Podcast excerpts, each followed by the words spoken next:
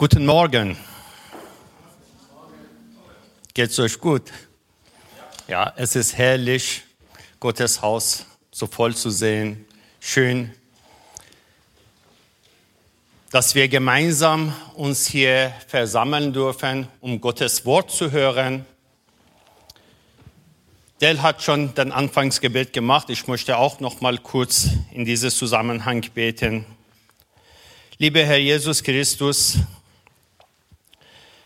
Während wir heute hier dein Wort hören und das gemeinsam reflektieren, bitte berühre unser Herz, öffne unser Herz, dass dieses Wort auf gute Boden fällt, Herzensboden fällt, dass es Früchte trägt, dass es nicht wieder irgendein Predigt ist, den wir an irgendeinem Sonntagmorgen hören, sondern dass es etwas ist, was wir tief in unserem Herzen von dir hören, das uns prägt, das uns segnet und das uns verändert. Im Namen Jesu. Amen. Ich habe vor einiger Zeit Gottes Wort gehört bezüglich einem Thema, den ich sehr, sehr wichtig empfinde und das wollte ich heute gemeinsam mit euch teilen. Dazu möchte ich euch aus dem Hebräerbrief, den Kapitel 11 etwas vorlesen. Der Hebräerbrief ist ja in eine ganz, ganz, ganz schwierige Zeit der Christenverfolgung entstanden. Der Schreiber der Hebräerbrief versucht dadurch irgendwie den Christen Mut zu machen. In dieser Zeit wurde Gemeinde verfolgt. Christen wurden enteignet, ihr Haus wurde einfach weggenommen und dieser Brief sollte Mut machen dass sie ihre Glauben nicht wegwerfen, dass sie nicht irgendwie durch diese Belastung, diese enorme Belastung, die wir heute gar nicht kennen, hier ist, äh, vor allem bei uns, wir können sonntags morgens gemütlich mal uns hier sammeln. Christenverfolgung ist hierzulande nicht der Fall. Und diese schwierige äh, Situation versucht der Schreiber des Hebräerbriefes, wir wissen nicht, wer es ist. Manche sagen, es ist Paulus, aber da sind wir uns nicht sicher und da will er Mut machen. Und somit fängt er im Hebräer Kapitel 11 mit Vers 1 eine klassische Definition des Glaubens an. Und dieses Thema geht es heute. Ich lese aus dem Hebräerbrief Vers 1. Hebräer 11, Vers 1.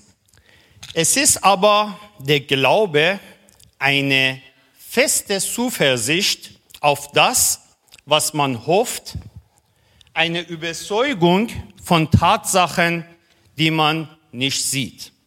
Ein Schlachterübersetzung. Ja, starke Worte.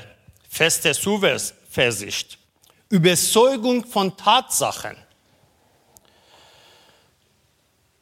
Wenn wir die Glaubensdefinition von Menschen heutzutage in der Gesellschaft uns anschauen, dann werden wir etwas feststellen. Dazu habe ich ein Video mitgebracht. Schauen wir uns mal an und dann vertiefen wir das Thema.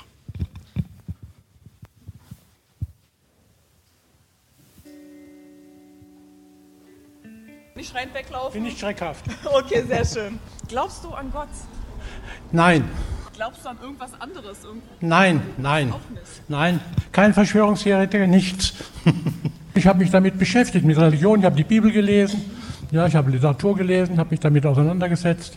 Ja, war hochinteressant, ja, aber das glaube ich ja nur alles nicht. Meine Tochter, die ist ja ähm, Christin und da habe ich das versucht, ähm, also auch zu verstehen, aber ähm, ich komme damit, also das ist für mich nicht realistisch genug. Ich glaube manchmal an Schicksal, also an höhere Mächte manchmal schon, weil man einem das manchmal so vorkommt, dass Wünsche in Erfüllung gehen, die man gerade hat und auf einmal prompt klappt es. Ich glaube schon, dass es irgendwas gibt, ähm, das existiert so irgendwie, so dass uns vielleicht auch ein bisschen leitet oder so. Ich glaube nicht an Gott speziell, ich glaube aber an Werte. Sind schon, glaube ich, sehr nah an den Dingen, die in der Bibel stehen, und den zehn Geboten und sowas. Wir sind einfach christlich geprägt ne, in unserem in unserer Gesellschaft. Das, äh, glaube ich, kann man nicht ganz ablegen. Äh, glaube nicht ähm, an die göttliche Institution wie Kirche, aber ich glaube an was Göttliches. Ja, wenn man sagt, so liebe deinen Nächsten wie dich selbst oder sei gut miteinander oder Mitgefühl, Mitmenschlichkeit, sowas, das lebe ich aktiv, ohne dass ich es jetzt äh, in der Kirche ähm, beweisen muss oder so. Letztlich weiß man nicht, ob es einen Gott gibt oder ob es keinen Gott gibt. Aber ich gehe mal davon aus, dass es keinen gibt. Es sieht da oben nicht danach aus. Und hier, was unten auf der Erde passiert, danach sieht es auch nicht aus. Wir, wir vernichten uns alle selbst. Ich weiß nicht, ob Gott das gut findet. Vielleicht hat er einen großen Fehler gemacht, wenn es denn ihn geben sollte. Oder vielleicht ist die Menschheit nur eine Mutation. Wir sind alle religiös, glauben an Gott und so weiter. Aber wir gehen jetzt nicht freitags in die Moschee oder zum Beispiel ich darf auch selbst entscheiden, ob ich Schweinefleisch esse oder nicht. Das heißt, wir sind ziemlich frei, was das angeht. Ich habe äh, mich auch mal viel informiert über die, den Christentum und es hat auch ganz schön viele Zusammenhänge. Also da ist eigentlich gar nicht so vieles anders. Weil wenn man Allah auf Deutsch übersetzt, bedeutet das dasselbe wie Gott und andersrum genauso. Deswegen sehe ich da keinen Unterschied. Ja, ich glaube an Gott. In meinem täglichen Leben, ja, mache ich mir halt Gedanken oder wenn es irgendwie mal nicht so gut läuft, dann, dann bete ich auch schon, ja. Weil du mich gefragt hast, ähm, wie das für mich ist als schwulen Mann, ob ich damit, wie ich das vereinbare. Man hat auch so viele äh, Anknüpfungspunkte. Zum Beispiel gibt es in, in Berlin auch den CSD-Gottesdienst, der immer am Abend vor dem CSD stattfindet, wo auch wirklich Vertreter von ähm, evangelisch, von der evangelischen Kirche, von der katholischen Kirche dabei sind. Also man hat wirklich auch Rückendeckung von den Kirchengemeinschaften. Wenn ich äh, so an den Kindheitsglauben denke, Mann mit dem weißen Bart, der irgendwo auf der Wolke sitzt und aufpasst, das ist es natürlich nicht, sondern das ist äh, praktisch die Ebene, die über uns ist und die äh, anrufbar ist um selber zu Ergebnissen zu kommen. Mit den ersten Erfahrungen, dass Menschen sterben, die so alt sind wie ich, da beschäftige ich mich schon damit. Ja, ähm,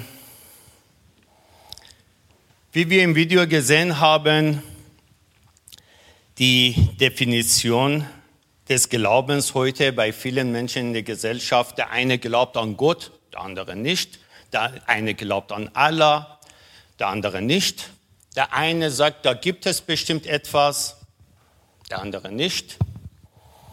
Der eine sagt, schadet ja nicht, wenn man äh, glaubt. Es wäre be bestimmt äh, nicht verkehrt. Es schadet ja nicht, ja, nehmen wir an. Aber es ist alles andere als die biblische Definition des Glaubens. Ich lese nochmal Hebräer 11, Vers 1. Es ist aber der Glaube eine feste Zuversicht auf das, was man hofft, eine Überzeugung von Tatsachen, die man nicht sieht.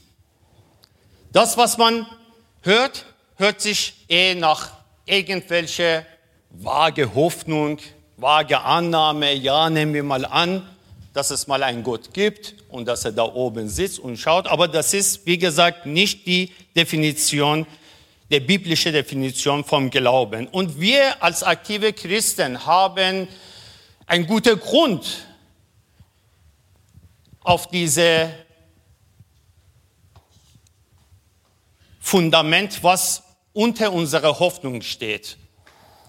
Ihr habt vorhin gesehen, es gibt mehrere Übersetzungen von diesem Vers. Äh, das liegt da daran, dass manche Verse in der Bibel sehr anspruchsvoll sind und anders interpretiert oder verstanden werden. Und manch andere sind wortwörtlich haargenau gleich und unterscheiden sich kaum voneinander. Und unser Vers heute Morgen ist ein anspruchsvoller Vers, deshalb gibt es in verschiedenen Bibelübersetzungen etwas verschiedene, äh, sage ich mal, äh, linguistische äh, Übersetzung. Aber was all diese äh, Übersetzungen gemeinsam haben, ist, dass unser Glaube ein festes Fundament ist, was unter unserer Hoffnung steht. Das Wort feste Zuversicht aus dem griechischen Hypostasis bedeutet drunterstehende. Der Glaube ist das, was unter unserer Hoffnung steht, der uns trägt. Eine weitere Übersetzung für dieses Wort ist ähm, Besitzurkunde. Der Glaube ist der Besitzurkunde unserer Hoffnung. Wir haben eine begründete Hoffnung. Wir hoffen nicht einfach ins Belaue. Ach, morgen äh, habe ich ein Feier, lieber Herr Jesus, ich glaube daran, dass du tust, dass die Sonne scheint. Das ist eher Zweckoptimismus. Vor allem, wenn man oft erst mal festgestellt hat, dass gerade mal an solchen Tagen geregnet hat, dann weiß man, nein, nein, das ist nicht die biblische Definition des Glaubens. In meiner Familie gibt es äh, viele muslimische Verwandtschaft, also zum großen Teil ist die Familie muslimisch. Und ich habe auch mal gehört, dass es gesagt wurde, ja, die Muslime, die glauben viel, viel mehr an, als äh, viele Christen, die wir kennen. Die tun auch mehr, die äh, glauben viel mehr. Wichtig ist hier zu unterscheiden, dass es nicht auf die Quantität des Glaubens ankommt, sondern auf das Qualität an dem, was wir glauben an der Qualität des Geglaubten. Mit anderen Worten, eine riesige Glaube an den Weihnachtsmann bewirkt wahrscheinlich nicht viel in deinem Leben. Aber eine winzige kleine, Bibel sagt, so groß wie ein Senfkorn, kann dein gesamtes Leben verändern. Diese winzige Glaube in Herrn Jesus und was er für dich am Kreuz getan hat. Also es geht um die Qualität des Geglaubten. Der Schreiber des Hebräerbriefs geht in dem Kapitel 11 dann weiter und schreibt darüber, über einige Glaubenshelden, Glaubenspersonen und wie der Glaube sich in ihrem Leben gezeigt hat. Oder wie diese Kraft sich in ihrem Leben gezeigt hat. Dazu lesen wir aus dem Hebräer 11, dem Vers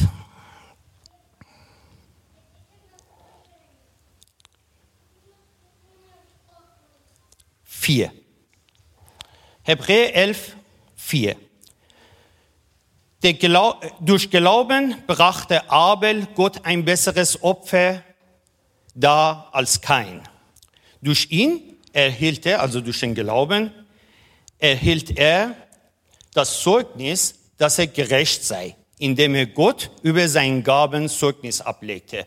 Und durch ihn redete noch, obwohl er gestorben ist. Der erste Glaubensheld, Glaubensperson ist Abel. Zwei Brüder, beide bringen Opfer. Der eine Früchte des Feldes, der andere instinktiv, hier steht, durch Glauben brachte Abel Gott ein besseres Opfer. Bringte dann ein Lamm aus seiner Herde und der eine wird angenommen von Gott, der andere nicht. Warum?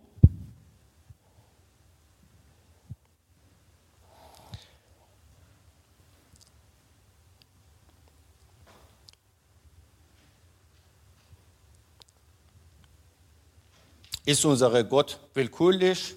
Das mag ich, diese nehme ich an, das andere nicht. Oder was war besser? Jedenfalls wichtig ist, dass im Reich Gottes, egal was gemacht wird, egal was getan wird, sagt Bibel, soll aus Glauben passieren. Abel hat sehr früh in der Menschheitsgeschichte erkennt, dass ohne Gott nichts gibt und nichts geht. Er hat erkennt, dass wir, dass alle Menschen eine Erlösungsbedürftigkeit haben, haben müssen. Das hat er erkennt und hat instinktiv ein Lamm aus seiner Herde gebracht als Symbol für seine Sünde, für seine Erlösungsbedürftigkeit und das hat er angeboten. Später wurde in Levitikus festgehalten, dass alle Opfer in dem äh, Alten Testament, fast alle, äh, Blutopfer sein sollen, bis auf ein Opfer. Diese eine Opfer ist ganz, ganz freiwillig gewesen und es hat auch nichts damit zu tun gehabt, dass man, äh, weil Gott so viel vor einem getan hat, dass man auch was im Opfer. Nein, ganz freiwillig, der sogenannte Speisopfer. Was sind die Speisopfer in dem Neuen Testament? Das sind gute Werke. Und wie gesagt, Abel bringt instinktiv, weil er sich bewusst wird, okay, ohne Gott geht gar nichts, bin ich verloren. Ich muss vor äh, einem heiligen Gott, äh, wenn ich gerecht sein möchte oder werden möchte, dann muss ich äh, schon meine eigene Bankrotterklärung äh, abgeben, dass es ohne ihn nicht klappt und nicht geht. Und bringt instinktiv aus seinem äh, Herde ein Lamm. Und kein bringt dann Früchte des Feldes, das Beste von dem Getreide, nach dem Motto, bitteschön, Gott, schau mal, was ich da geleistet habe, schau mal, das Beste von meinem Getreide soll dir gehören, bringe ich dir. Was lerne ich hier? Ich lerne, das Erste, was ich hier lerne, dass im Reich Gottes, wenn zwei Menschen eine Sache machen, zwei Menschen putzen die Gemeinde, zwei Menschen machen Willkommensdienst, zwei Menschen beten, zwei Menschen predigen, dass es nicht das Gleiche ist, dass es beim Gott nicht gleich ankommt. Denn womit wir das motivmäßig verbinden, das ist wichtig. Es könnte ja sein, dass wir aus Traditionsgründen sowas machen. Gemeinde bauen oder in Gemeinde mitarbeiten. Warum? Weil ich bin so aufgewachsen, man lässt sich ja auch nicht nur bedienen, man macht ja auch was und irgendein Dienst muss ich ja auch machen und äh, deshalb, äh, so wurde es schon immer gemacht, mache ich auch. Also aus Traditionsgründen konnte zum Beispiel sowas erfolgen. Es konnte auch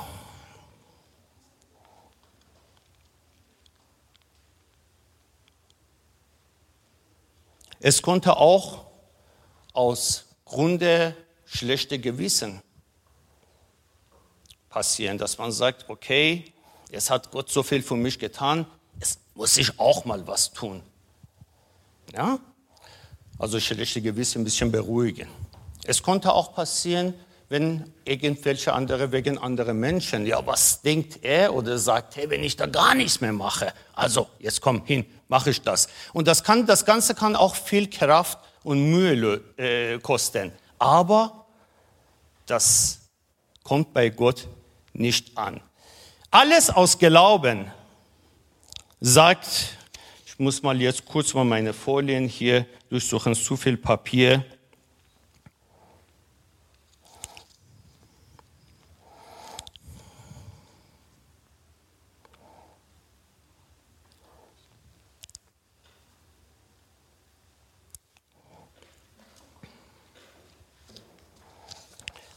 Ja, genau. In Römer 14, 23 sagt Paulus, alles aber, was nicht aus Glauben geschieht, ist Sünde.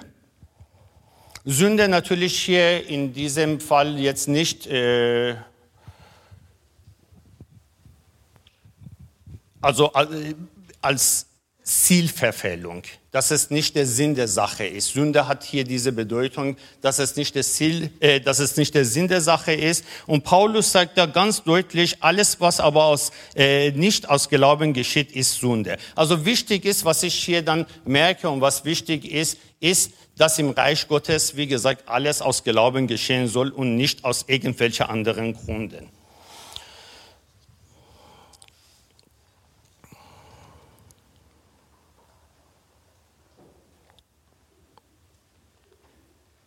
Und deshalb ist es auch sehr, sehr wichtig, dass wir unsere Bibel, Gottes Wort lesen. Weil dieses Wort, diese Verheißungen des Schriftes, der Bibel, gibt unsere Glauben Substanz. Der Luther hat in seinen Fußnoten bei der Übersetzung auch das Ganze mit Fundament und Substanz übersetzt.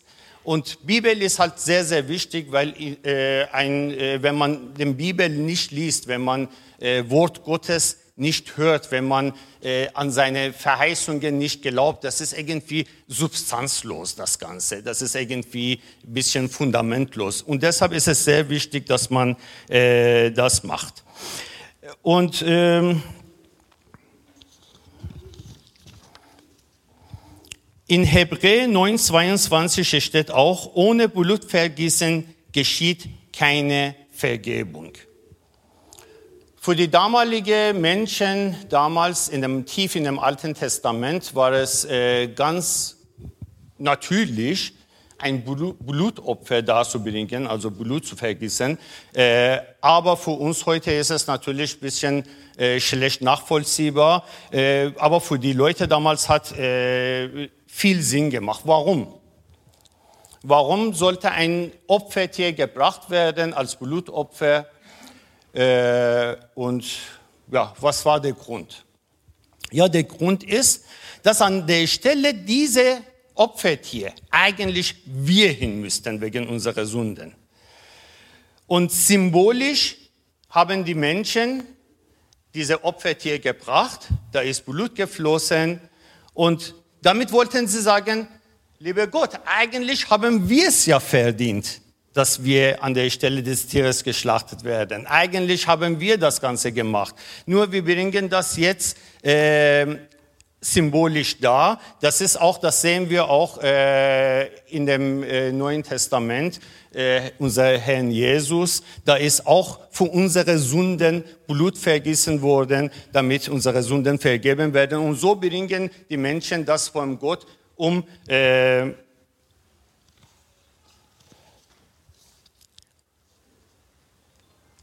von ihm begnadet zu werden.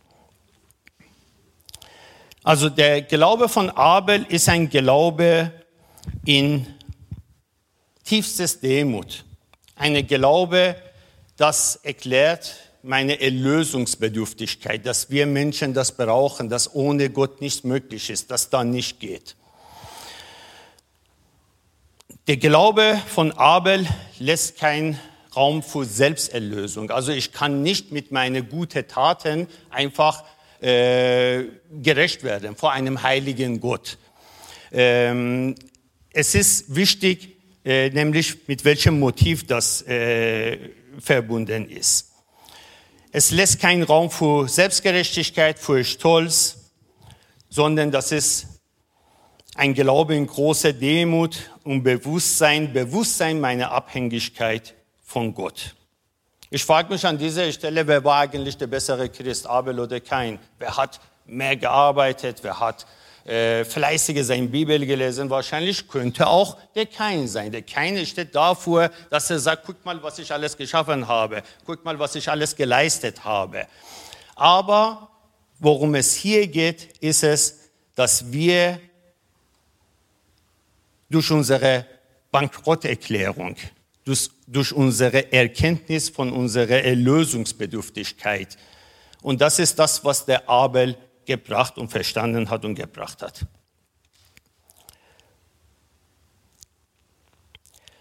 Und durch Abel-Glaube, wenn wir das erkannt haben, wird ein Tür geöffnet zu dem zweiten Glaubensperson, nämlich eine spannende Figur aus dem Alten Testament namens Henoch.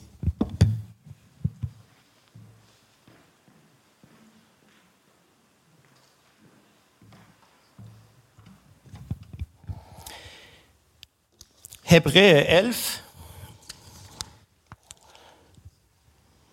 Vers 5 und 6.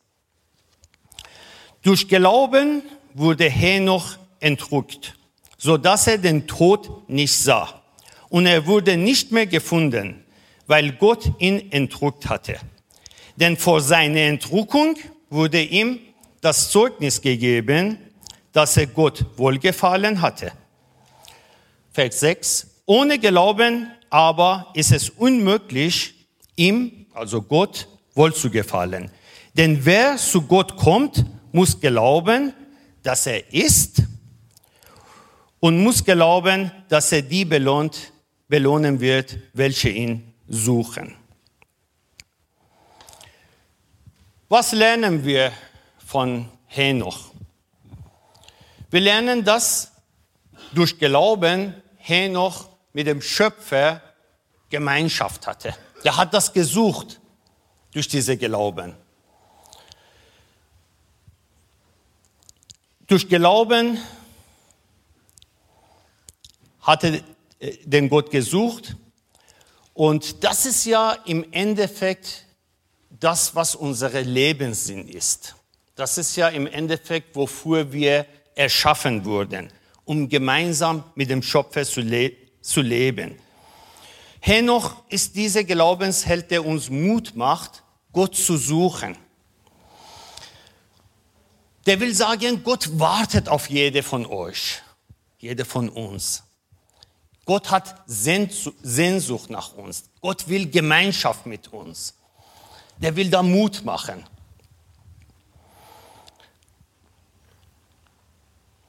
Und wir sollen nicht, wenn wir irgendwie an einem Tag, egal wie viel wir falsch gemacht haben, egal welches schlechtes Gewissen wir haben von unseren Taten, wir sollen auf keinen Fall Gott ausschließen. Gott möchte in jeder Beziehung, in jedem Zusammenhang bei dir sein.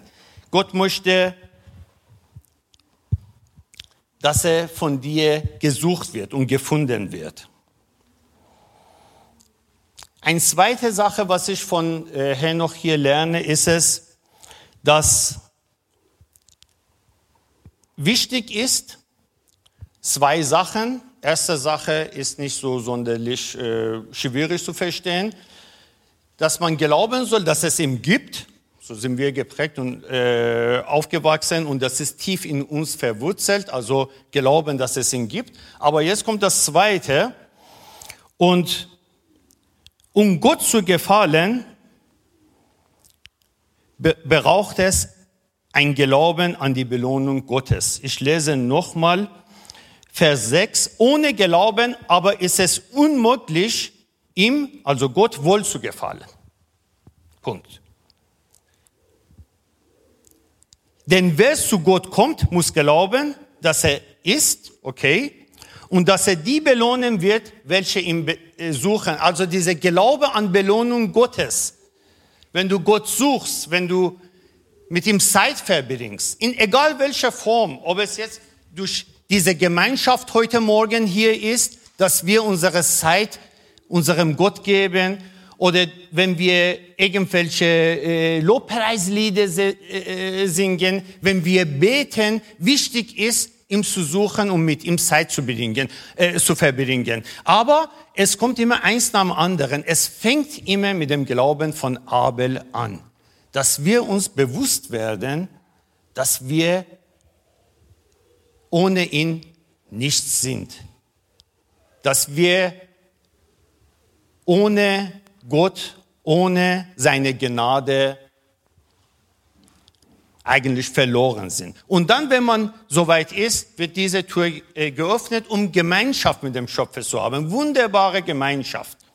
Und diese Gemeinschaft, das ist doch, wie gesagt, das, der Sinn des Lebens. Warum? Der gibt uns Ruhe, der gibt uns Sicherheit, der gibt uns äh, alles, was wir brauchen.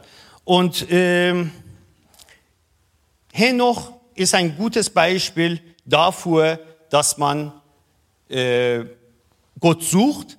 Und ganz wichtig, wie es da steht, wie gesagt, und dass der Gott, dass die Glaube, dass der Gott die belohnen wird, die ihm suchen. Diese feste Zuversicht, feste Glaube da daran. Verbunden sein mit Gott, denken an Gott, das ist Herr noch Glaube. Gott will sich im Glauben suchen und finden lassen. Das ist die Aussage des Evangeliums. Dafür hat Gott uns auch geschaffen. Da kommt oft erstmal so kontinuierliche Verben wie seid suchend, seid klopfend. Und es wird euch aufgemacht und werdet ihr finden. Das soll uns, wie gesagt, Mut machen, in der neuen Woche Gott zu suchen und mit ihm Zeit zu verbringen. Unser Gott Man sagt, okay, Gott ist allmächtig, der braucht nichts, aber unser Gott hat auch Bedürfnisse. Der möchte, dass wir mit ihm Zeit verbringen. Der möchte, dass wir mit ihm reden. Der möchte, dass wenn wir irgendwelche Sorgen haben, zu ihm kommen und sagen, Papa, da sind wir. Hilf uns. Der möchte diesen Kontakt haben. Eine dritte Person und dann geht der Schreiber weiter mit dem dritten Person und das ist der Noah. Glauben wie Noah. Also, Glauben wie Abel, gerecht gesprochen vor Gott durch Glauben. Glauben wie Henoch, Gemeinschaft, wunderbare Gemeinschaft mit dem Schöpfer durch Glauben. Und nur, dazu lese ich euch aus Hebräer 11, dem Vers 7.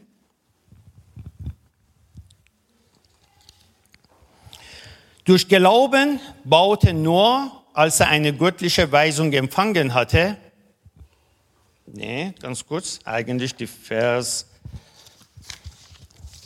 6 vorher. Nein, äh, Vers 7, schon richtig. Durch Glauben baute Noah, als er eine göttliche Weisung empfangen hatte, über die Dinge, die man noch nicht sah, von Gottes Furcht bewegt eine Arche zur Rettung seines Hauses. Durch ihn verurteilte er die Welt und wurde ein Erbe der Gerechtigkeit aufgrund des Glaubens. Hebräer 11, 7. Hier nimmt der Glaube etwas Form an. Abel hat für sich geglaubt, Henoch hat auch für sich geglaubt und hier glaubt Noah und eine ganze Familie wird gerettet. Und wenn wir heute das noch schaffen, sprechen wir über Abraham und er glaubte und eine ganze Nation wurde gerettet. Hier nimmt der Glaube etwas Form an. Der Glaube wird praktisch. Noah glaubte und seine Familie wurde gerettet. Also vier Punkte lese ich aus diesem äh, Bibelvers heraus. Das erste, Noah glaubte und seine Familie wurde gerettet. Als zweifacher Vater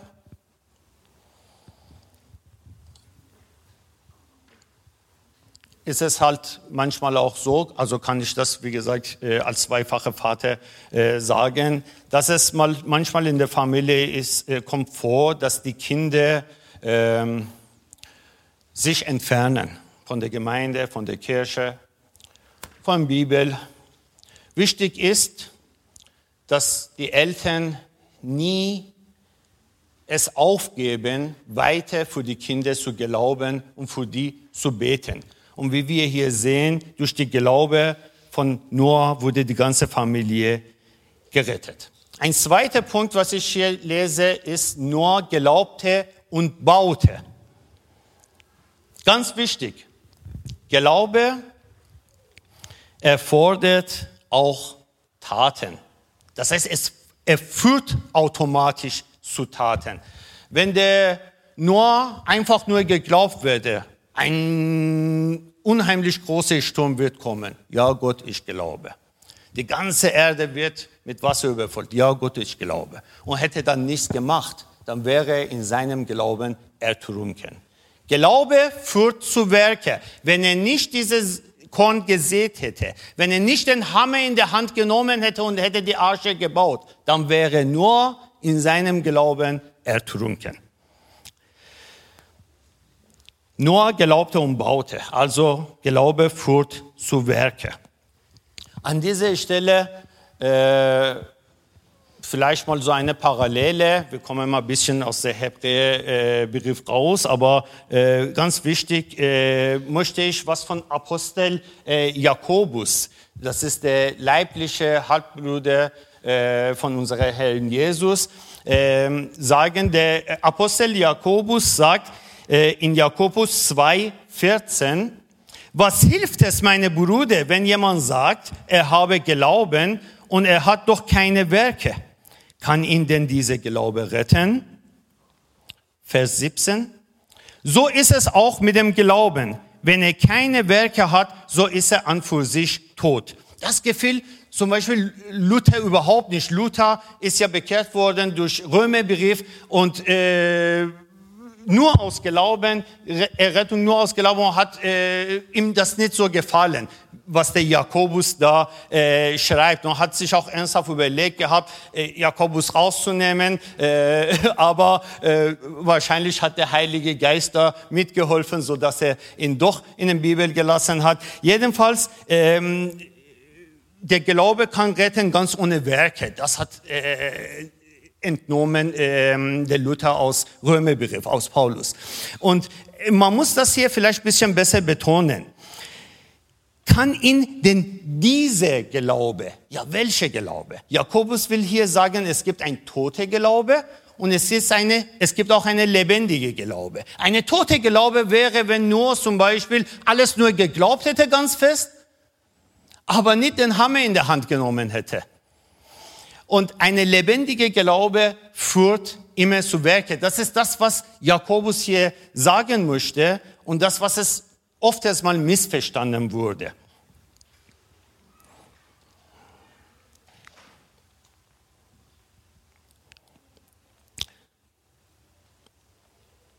Und der Resultat, was dabei herauskommt von dieser lebendigen Glaube, das sind die Werke. Dieser Glaube, dieser lebendige Glaube führt automatisch, dass wir jetzt nicht irgendwie da auf der Stelle stehen bleiben und nur glauben, dass, dass es dann äh, irgendwelche Werke da daraus äh, folgen. Das ist ein Zeichen dafür, für diese lebendige Glaube. Die guten Werke sind gut, sie sollten aber nicht ein Mittel des Heils sein, sondern sollen eine Auswirkung aus diesem Glaube sein, der durch diese Heil führt. Glaube gibt Kraft und führt immer zu Tat. Das kann man so sagen. Es darf aber, das was wir tun, also die Werke, dürfen aber nicht im Ansatz irgendwie mit Druck zusammen, zu tun haben. So nach dem Motto, oh, Gott hat so viel für mich getan, jetzt muss ich auch mal was machen, ja. Ich glaube, aber ich mache nicht, also ich muss jetzt auch mal was machen, ich muss mal da ein bisschen mehr äh, äh, äh Bibel lesen, ich muss mal oft mal in der Gemeinde mitarbeiten, ich musste mal das und Nein, es darf kein Druck dahinter stecken. Es soll ganz alleine als Frucht dieses Glaubens erfolgen, diese Werke. Ein tiefes Überzeugtsein, die uns handeln lässt. Ein Werk, der aus Glauben kommt. Er handelte, Noah handelte aus Glauben und baute die Arche. Ein dritter Punkt, Gottes Furcht. Noah Glaubte mit Gottes Furcht. Was bedeutet hier Gottes Furcht? Ja, das äh, Begriff Furcht ist bei uns ein bisschen reserviert mit Angst und so weiter. Hier äh, hat es nicht diese Bedeutung. Vielleicht, um das etwas deutlicher äh, darzulegen, kommen wir, äh, lesen wir aus äh, Mose 20, Vers 18 bis 20. Das macht äh, dieser Begriff Gottesfurcht ziemlich deutlich. Und alles Volk, also äh, 2. Mose 20, 18 bis 20, und alles Volk sah den Donner und die Blitze und den Ton der Posaune und den Berg rauchen. Als sie aber solches sahen, flohen sie und blieben in der Ferne stehen und sprachen zu Mose, rede du mit uns, wir wollen hören, aber lass Gott nicht mit uns reden, wir können, wir können sonst sterben. Mose aber sprach zu dem Volk, fürchtet euch nicht, denn Gott ist gekommen, euch zu versuchen, damit ihr es vor Augen habt, wie er zu fürchten sei und ihr nicht sündigt.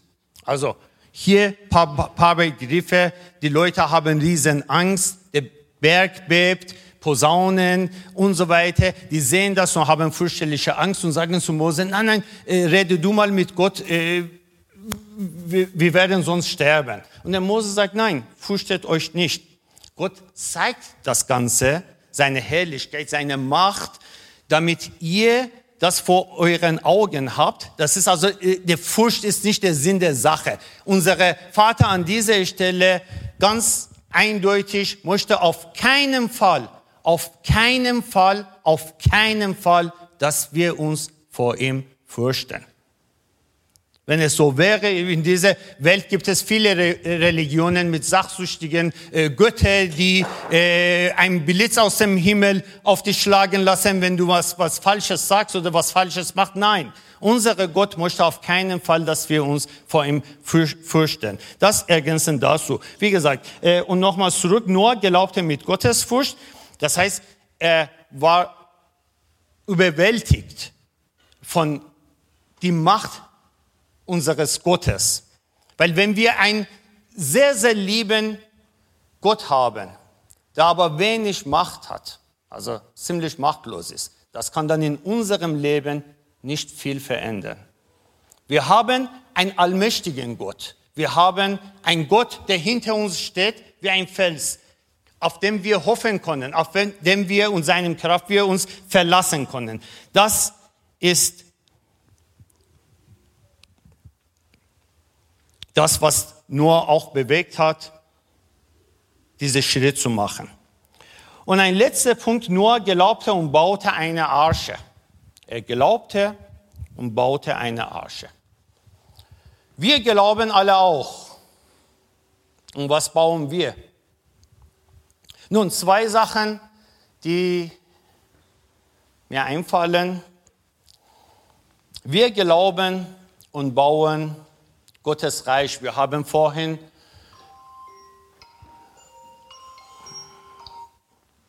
Zeit ist um. Ich komme langsam auf das Ziel gerade. Ja.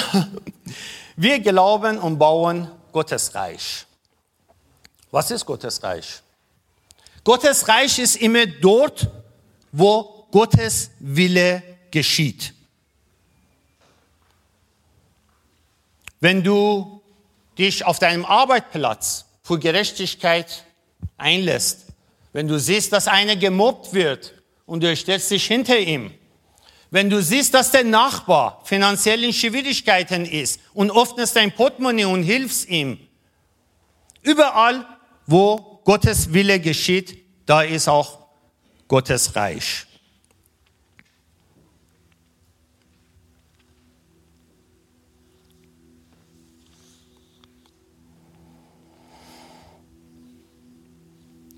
Und ein Filetstück von Gottes Reich ist das Gemeinde. Wir glauben und bauen Gemeinde.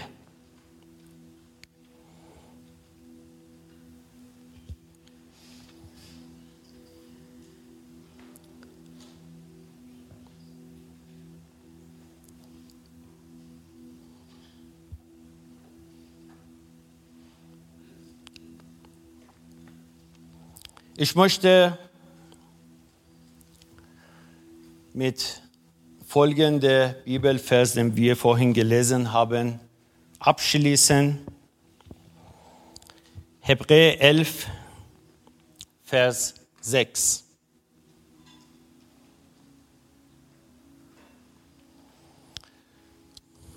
Ohne Glauben aber ist es unmöglich, ihm wohl zu gefallen.